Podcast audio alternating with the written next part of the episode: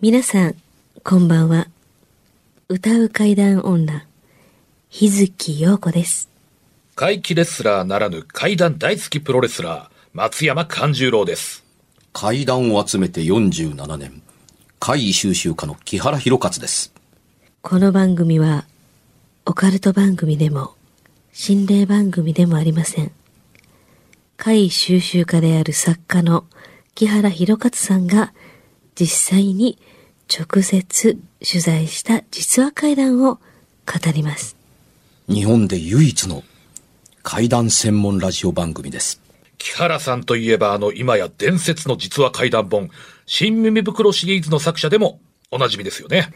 他にも、うずしお怪談やつくも怪談といったヒットシリーズも出版されてますよね。その木原さんによるこの世のものではない話、もののけの話、不可思議な話といった実話怪談を季節に関係なく毎週聞くことができるなんて、怪談マニアにとっては夢のような話ですよね。夢どころか悪夢よりも素晴らしいことですよ。それでは、あなたが最後まで無事にお聞きできることを祈ってます。怖い水曜日、存分に味わってください。今日はですね、ゲストがいるんですよ。よっはい、本当美にしいゲストですあよ。の、日月陽子が、はあの、3回連れてくると、あその、うリスナーの皆様そうにです嘘をついてですそね。う です嘘ちゃうねん僕あんまりね、ああのの、ね僕はあの、ねちょっといい加減にリスナーの約束守ろうよというので、はいいやどうして違うもそ違うの、いピろアいろニストのあの方を、はい。ついに満を持してご紹介いたそだうけるなわんけで、ですすね。そうなんです。お願いします。なかなかタイミングがね、えー、合わなかったんですが、今日は来ていただけることになりました。いえー私のお友達でもあります、えー、ピアニスト、そして、なんでしょうね、何でもできるスーパーウーマンなんですが、岡本美沙さんです。こんにちは。ようこそいらっしゃいましたよろくお願いしました。お招きありがとうございます。はい。で、これはいは、あの、長や、和やかな番組こととは無関係の番組ですんそうで怖いですね、あの、日月陽子ちゃんから、あの、ある程度聞きましたはい。おきあの、リスナーの方もそれにハートをわしづかみされたんですけれど も聞い、た壁から出てきた手にそうしがみつかられたってみたいなよう友達がねな話、友達がって横におんねんから。はい。うんいやいやで、この、あの、私の美沙さんの友達ですよ。マネージャーさんやった。はい。マネージャーさんやった。それを目の当たりにしたという。はい。そうですねあの、話がどちらかってるので、1から順にお話しいただきたいと思います。はい、えっ、と、まず私からちょっと、うんえっ、と、私が、あの、荒木栄の歌がう聞こえるというね、昔映画に、あの、ドキュメンタリー映画ドでキすュねメンタリー映画。これの前身となります、ヒダルカという映画があるんですね。はい。で、まあ、舞台は、い似たようなとこなんですよね。場所は、えー、大牟田でしたっけ、大牟田うん九州の。えで、そこで、まあ、あの、同じような映画なので、もちろんその宿泊先も一緒なわけですよ。はい私も、ミサ、ミサップもね。はいで、ある時私たち二人で映画の話をしてたんです。うん。その時に、ようこちゃん、あそこのどこどこの部屋何もなかった、っていう話から、うん。実はうん、前に木原さんにした、うん。あの、ミサップさんがね、体験した話がうん始まりまして、うんはい。これはぜひゲストに来てくださいということで今日来ていただいたんですが、はいえーまあ、あの、名前こそちょっとね、うんあの、出せませんけどいや、もも、ういいです。あの、ピー入れますから。えー場所としては場、所としては、福岡県の大牟田市になるのかな、うんそうですねあれうん。うん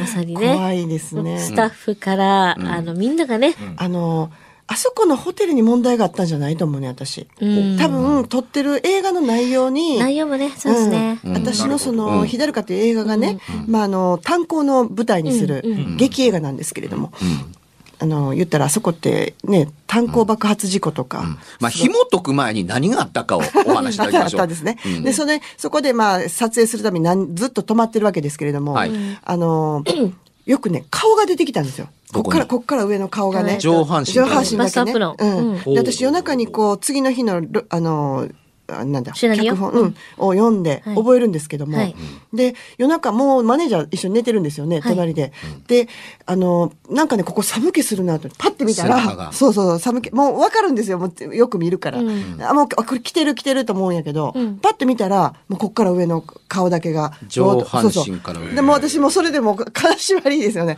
でもう「ゆりゆり」と言ってんねんけども、うそん、マネーれ、ジャーさんね宙に浮いてるんですか浮いてますね浮いてます人ね間の高さぐらいの、いやもうちょっと高いとこからやった高かないところから。だけだどもし体があっても、その身長にはならなないらといへんう高さならにならへんならへんで、もあの、肩からあというか胸から上の上の顔が男の人ですか男の人ですね。だいぶ上からじゃあで見も下ろねされてる感じ。まあ言ったらね、あの、ちょっと今まだ過去の記憶やから、あの、あれなんやけど、下からこう、ライトアップされてるような、だから本当は下まであるんやと思うんですよね、あれ。あの、足までね、ちゃんとあるんやけど、あの、上だけしか見えてないような、もう私ももう動転してるから、で、怒ってる顔してはるんですよ、すごい。だから怖いから、あの、もう、ガーッともうこっちも動からへんし。固まっちゃってうんこう、脚本持ったまま作業員風の方であしたそうかそうですよね。うん。だけど、その作業員、いや、あの、どうやったかな。でも座って呼んでて振り返ってたからいや座ってかベッドに横になってるベッドに横になっててうんあの、でね人間が立ってる身長の高さなのか身長をはるかに超える高さなのかがいやちょっと気になりちょまっすと高いかなっていうぐらいかな。わりかし、天井も低いホテルですから。じゃあ天井に頭がち当たってない当たってないですあた近いぐらい、うんはい。で、私を通り抜けて、抜けていったんですよ。後ろにい、まそれが後ろはいにいますよね、その人いや、私振り返ったらいたんですかこうこううん後ろに行ってたんです。ええで通りそれが抜けるというのはどうやって私の中を通り抜けて、向こうに出て行ったんです前に出よて行ったっ。てこと向こう、もう向こうの壁の向こうに行っちゃったんですよ。あのスーッと横もうすごいスピードドで。シュッシューって。で、ええみたいな感じで。壁にぶつかる寸前で消えてなくなった壁の中に消えてなくなったもう私も固まってるから、うんこっち向いたらもういないみたいな。うんうん感じですよねつ自分を通り抜けるまでは見えてますよね。見えてるけど、それがどれぐらいの、もうすごい私にとってみたら、15分も20分もあったように思うんですけど、うん時計見たらそんな時間経ってなかったみたいな。うんうん。うんん感じですよね。で、怖いから、もうあの、森塩して、下にいて塩をもらもらってきてもらって、うんで、あとはあの、ちょっとそういう、あの、 なんていうんですか、お呪経の文みようたいななやつを呪文唱えて、うんあの、その日は終わったんですけれども。一人のお部屋だったんでいすや、かあの、マネージャーの二人の。マネージャーマネージャーどうしてるんですかその寝て間ましたね。そんだけの騒ぎがあっても、はいそんだけ大大私も声を上げてもいや、ギャーも言ってないと思います、多分。私も固まってたと思います。言えないよね、ああいう時 って。ってなってるままですね。あーで、マネージャー起こして。うんで、あの、まあ、すごい若い子なんですけどね、うんちょっと、ちょっと、ちょっと、つって、こ怖い、怖いって言って、もう何があったんだって、怖い、怖いってそればっかりやったんですけどね。それからまあ、金縛りはよくあったんです。で、あの、ある時、まあ、えっ、と、ちょっと昼寝して、7時ぐらいからのろけやったんですよね。うんうんそしたらね、あの、ミサップ、助けて、助けてって言うんですよ、隣で。パッて見たら、壁の中に半分ぐらいで手が入ってて、その子の。そう。ええ話ですね。ちょっと待ってね。はいそれ同じ旅館ですかそうです。同じ場所です。で、隣の部屋なんですね。お茶違います。あ同同じじ部屋部屋でツインやから。はい。ツインで。彼女の手だけ入ってベるッドですか布団ですかベッドベッドがペタッとこうくっついてるんです、壁に。はい。壁にベッドがくっついていて、そのベッドから、ベッドミサップ助けて助けてという声が聞こえた。聞こえたっていうか、もう一緒に横に、私は横でもう、あの、ほ本読んでたほ本っていうかもう、はい脚本読んでます横というのはもう本当にくっついて寝てるぐらいの横。ツインやから、まあ間に多分ライトとかあるんでしょうけどね、ちょっと離れてあ、るそうかそうか。ベッドがはい2つか。はい、ベッド2つ。はい。で、横のベッドから声がかかった。うん、助隣けにて。寝てたから、ううんん、ミサップミサップって言って。で、横を見たら、見たら、ここ半分入ってたと。あのー壁から、あの手と手が出てるとかではなくだかてら手その人間の顔が体が半分顔っていうか手だけね。腕がはい壁の中に入って入た、ってた、入ってた。ズブズブうんはいズブズブとはい。ということは肩から向こうが見えない、はい、いや見えるんやけど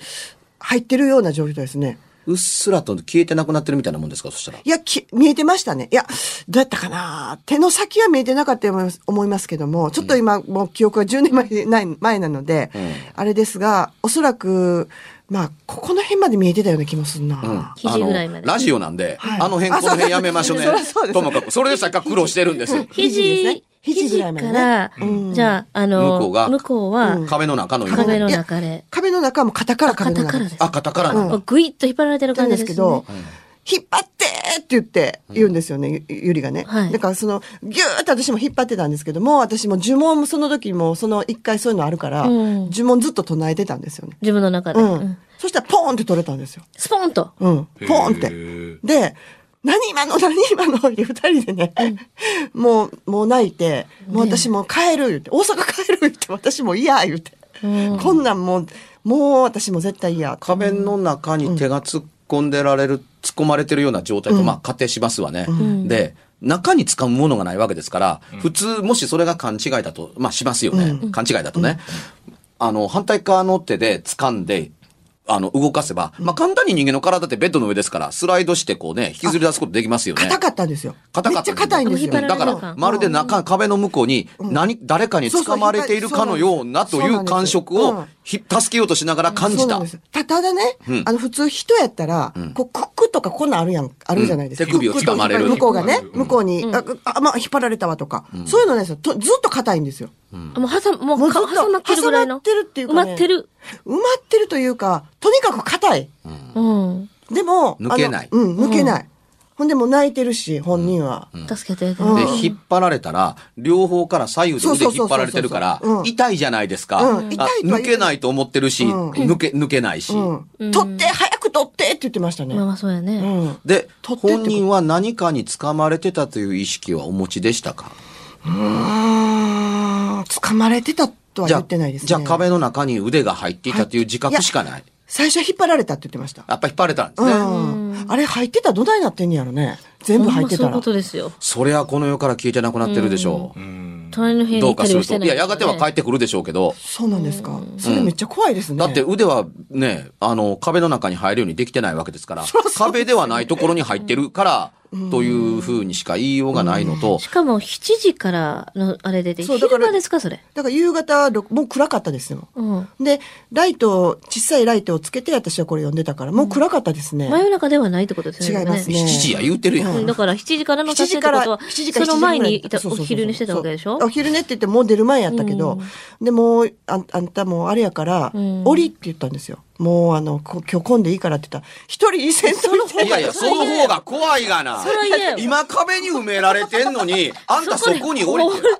今ライオンに食われようとしてた檻のそばにおったのに、お檻もうええからあんたライオンのそばの檻に降りとかっていうのはないでしょいや、あの、あの人に来てもらおう思った。あの、何誰か来てもらってね、追ってもらおうかホ思っテたルんのです人よ。に。うん、そうそうそう。んんうんうんう。んそれも難しいな。もうビービー泣いてるしね。本人からしたらだって一人ってもうありえないですよ。もうありえへんってうん怖すぎるって言って。いや怖すぎるからこそ連れてってあげましょうよ。とで、結局、それで、うんあの、引っ張られてた方の腕っていうのは、何もなってないなのってなかったんですか、うん。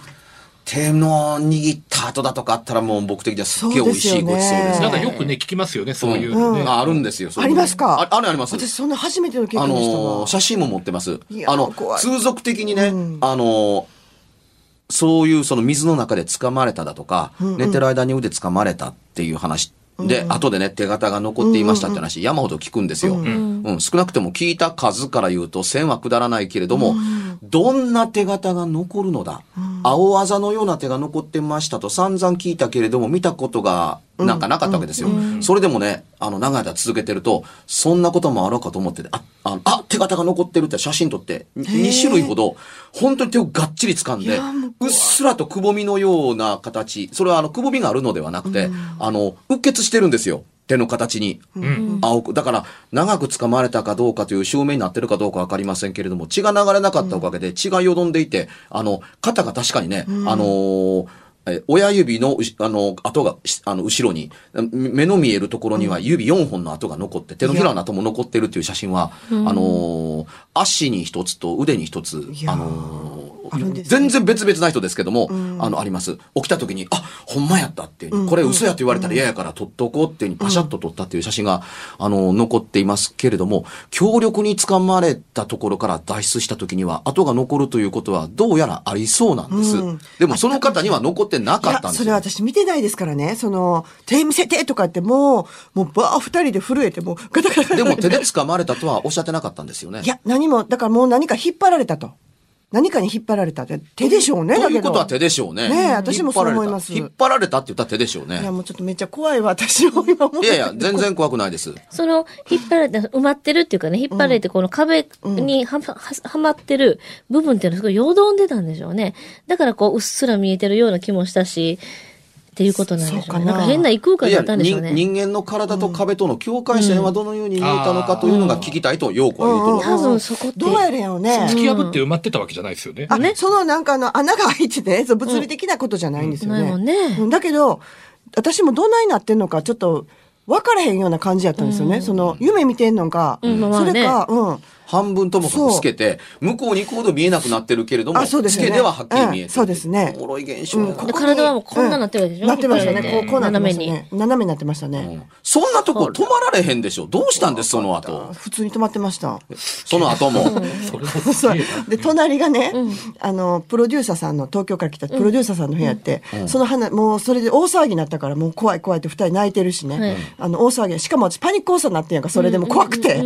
で病院に行ったんですあの近所のもう過呼吸になって、びっくりして、であのゴキブリが出てね、その後、これパーンとかするじゃないですか、あの怖いから、パーンとか。そしたら、隣の人がもうパンツ一丁で、今まだお化け出たとか言 ってて、ビビってね。隣から隣の人ももうビビってすごい敏感になって る。隣からプロデューサーが、もうパーンという音が聞こえたから、あ、これはお化けやって来たら、あの、スリッパかなんかでゴキブリかび立ててたっていうふうに。だからラップ音かなんかやと思われたんだけど。こあなんかあったと怖くて寝られへんわ僕とか言ってうよね言ってましたから、よっぽどみんなもうみんなビビってました私そんなん言ってないねんよあの、こんなことがあってこんなんやったって言ってないけど、もう二人とも泣いてその子もガクガク震えてるしねあの、プロデューサーは、あの、君ら大変やから、部屋交換したろ うか、みたいなことは言ってくれへんかった。ないですねもうすごいビビってましたね向こうの方がビビってんの、あのその話だけで、いやいやもう勘弁してくれじゃあ一方もう一個の質問です、旅館の方にお話はされたんですかしたかもしれないするとあ監督にしたかもしれないあ監督にしてないかなちょっと覚えてないねんなだってそのままの部屋嫌でしょなんか言うもんですよ人間って、そうです、ね、ちょっと部屋変えていただけませんとかあいやもう帰れないような状況というのはもうスタッフがもう全員そこ泊まってるから、あ満室しかも、うん、満室でしかもねその下の部屋なんかもう雑魚寝してましたから足りひんくってみんなそこであのスタッフ交換もしてもらえない、もう無理無理無理もう絶あ対のもう私らの部屋と誰かの部屋と交換してもらみえんまなせん嫌がってあれですよね、まあそら変わってくれないですよそうですねよそれ先に喋ったからで しょそうかもしれないですね、大騒ぎして、ううんん、大騒ぎはしましたね、何があったんってこんなことがあってっていうに、あそうや部屋変わってなんでやねんみたいな変わるかそんな話聞いた後みたいな怖いですよねうんいや怖いです、だけどそのね私ホテルに問題があったんじゃなくて、そのやっぱり映画自体のね、うんまあまあはいねあのここでね、映画の説明していただいて結構ですよ。どんな映画だったんですか炭鉱のお話なんですが、まああのその昔あったその炭鉱爆発事故を、その主人公のお父さんとお母さんが経験経験してはって、うん。うん、であの私はまあキャスターの役なんですけれども、同じようなまあ組合分裂みたいなのが昔もあって、今もありますよみたいな、そざっくり言えばそんなお話ですよね、第二組合が出てきてとか、うんうんうんそういうお話なんですがやっぱりあの昔の炭鉱のね、まあ、フィルムを見るシーンもあるんですよ。はいはいでその古いところをやってる時にね、後から見たらいっぱいオーブが飛んでるんですよね。うんうん、でもあこれオーブやわってもううん分かるようなもうのを、んうんもうそのね映画自体にやっぱりそうですねうんうんお払いもしてなかったからで終わってから私たちあのごまだき行ったんですよね、あなるほうん、ど。怖いから事務所でみんなでそんなうんうんしょっちゅうやったからね、うんうんそこのホテル。光の玉が映ってましたか、はい、言ってましたね。あの、この間僕映画の解説を書いたんですけどね、あの、リングの脚本や、あの、女優例の脚本を書いた、高橋宏という人が監督した、霊的ボルシェビキっていう映画の、あのー解説を書いたんですよ。はいで、その解説書く前に、その映画ご覧になってくださいというので、サンプル DVD が届いたんですね。で、そのサンプル DVD 見見てたら、なんでもないシーンで、あ、これ OK にしたんだなと思うんですけど、光の玉飛んでるんですよ。劇場用映画です よ。光の玉がスーッと飛んで、ふっと消えてなくもう、もう、あのね、絶対虫ではないです。何にもないところからうっすらと光の玉が現れて、スーッと飛んで、で、これがね、役者の芝居を見ていると、それが見えるという芝居にはなってないんですよ。あ、見えてないんでしょうね。うん。で、あ、こんなカット使うんやと、おこう思っていたら、そのすぐ後で、あのー役者たちの、の、の、あの、前にある柱のすぐそばに、パーッと大きく光って、ふっとなくなるっていう光の玉が飛んできて、スーッと、もうじっとしてません。ううっすら動いて、パーッと光って、パッと消える。2箇所、あの、光って消えるという映画。もちろんこれ、怪談映画であり、ホラー映画だったりするんですけれども、あの、劇場用映画みたいに撮ってるものにね、あの、これ聞いてる、あの、リスナーの方が、そんな堂々とね、あの、決定フィルムに光がね、横切ってって、人が誤解するような、人工的になんかお化け入れてんのちゃうのみたいな風に思われんともしれんようなシーンを入れて使ったりするわけないやんと思いがちかもわからないですけど、テイク1で OK とってそれしかなかったら、やっぱり使いますよねというのと、あの、それ昔の映画の話かもしれませんけど、今、えーこれ、えー2月10日にユーロスペースで公開するんですけど、これから公開する映画にも光の玉がやっぱりね、映ってるというのをね、あの、確認しましたから、まあ、あるでしょうね。ありますねそういうものが映るぐらいだと。だって、あの、そういう神聖なところで写真撮ったりとかすると、違う光、いい方の光が上から降りてきたりっていうのを写ったりもするじゃないですか、写真でね。はい。うん、だからやっぱり映像なんかやったらあるんでしょうね、きっとね、そういうのって本当にありますよね。あるでしょうね。あの、僕が NHK の仕事をした時にね、あの、NHK の人に、NHK でもこんなのあるじゃないですか、みたいな光が映るっていうに、NHK の映像審査は厳しゅうございます。あの、そのようなことはないですよって。いや、そんなことはないですよ。僕録画撮ってますっていうので、NHK の大河ドラマで、はいタイトル言うと多分差し支えはあると思いますけれどもね、 さんが、あのーね、 やったのかな。うん、あのー最終回に近い方ですけれども、あのースタジオで撮ってるんですね、NHK の。あの、光がそのね、ワンワン飛んで消えてなくなる、障子の前で消えてなくなるっていうのが、6箇所ぐらい映ってるんですかね。それ、あの、NHK の仕事で僕の事務所にあの来られていたので、あちょっとお見せしましょうかってに、に、に見たら、もうこの回ではないですけど、私この番、このドラマのカメラマンもやってたんですよって、脅威ですって。うん。これなんでこんなものが映ってるのか。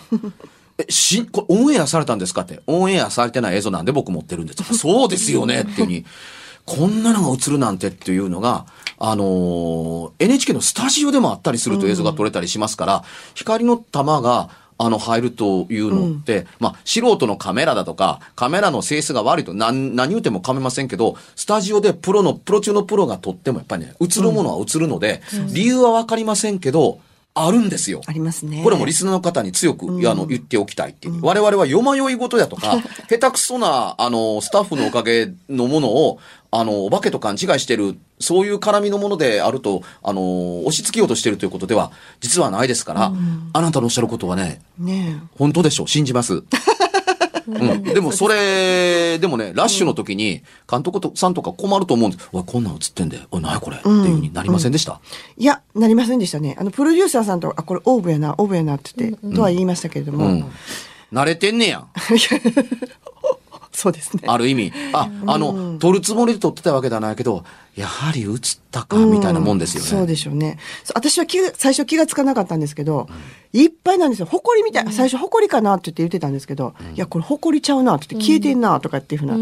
ん感じですね。まあ編集の時に言ってましたけどね、これどうしましょうっていうふうなことは。音なんか撮れませんでした。音は取れなかったけど、あの、スタジオの、すね、シーンがいっぱいあって、で古いスタジオ借りてね、や撮ってたんですよ。でそこ私すごい気持ち悪くて、あ、絶対なんかおるっていうの分かるじゃないですか。そしたらね、このあの、数珠がね、うん切れたりしてましたわ。やっぱりスタジオの中で。うんああ、エコとありましたね。うん、だから、まあ、それ川に埋めたりとかしましたけど、あのね守ってくれてるやつやから、うんそういうことはあったからやっぱりそういうところにはこういるんやろうねいるっていうそかうでしょううねん、どうしてもやっぱり、うんうんあると思いますね。うん。あの、旅館のお話に戻りますけれども、あの、寝てる時にそんな凄まじいことがある前兆として、いきなり人と壁でしたけど、いや違いますね声とか音とかって前兆があったでしょそれがね、まあ私もくくたびれて毎日ね、もうへヘロヘロになってボロ雑巾みたいなので寝てたから、あのー、気がつかなかったかもしれないんですが、ただ多かったです。本当に多かった。あの、金縛りとか、あのー、そういうのしょっちゅうあって。で、あとね、あの、昼間に帰ってきて、昼寝してたんですよ。うんあの、睡眠時間があまりにも少ないから帰ってきて、うん1時間か2時間ほど睡寝てたんです。はいで、あの、目覚まし時計が鳴ったので起きた時に、誰か座ってたから私、かい誰か帰ってきたかと思ったんですね。椅子にうんああ椅子に座ってたから。で、座ってたって言っても、起き寝てて起きたそれ昼間。昼間うんで、あれと思って、あれと思ったら、なんかあの、こう瞬きしたらもういなかったみたいな。一瞬だけいてたみたいな。それそれがの黒い人そうそうそう。で、あれと思って、あの、でもそれ、私気のせい、寝ぼけてたんかなって、またお化けかなとかっていろいろ考えながらね。で、またガチャッと開けたら、あ外外にいっぱいいてはったんですよ。だから私、ひょっとしたら、外にというのは廊下なん廊ですか下の向こう側の端っこにに、あのそういうお葬式のお通夜を後のした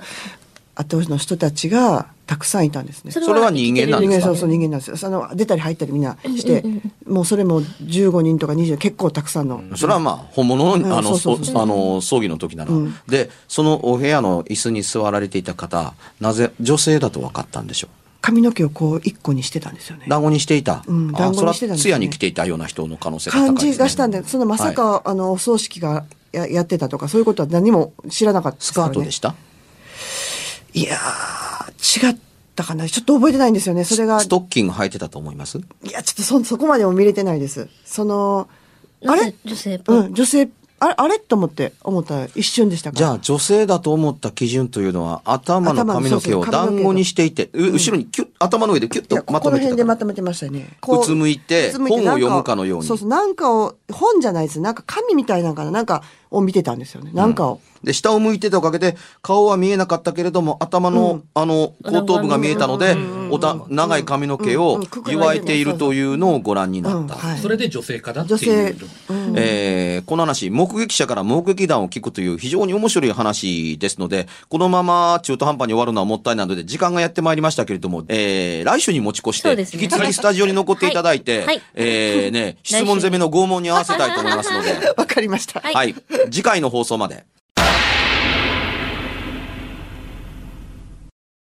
番組では1回216円でダウンロードできる別冊怪談ラジオを販売しております。怖い水曜日や新耳袋でこぼれた話も満載ですよ。それともう一つ、幻の深夜ラジオ真夜中の会全8回と、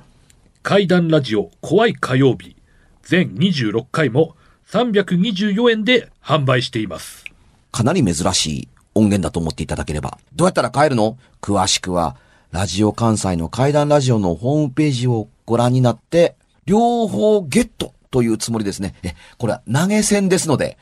お前らの話聞いたろやないか。ぜひともお買い求めいただければと思います。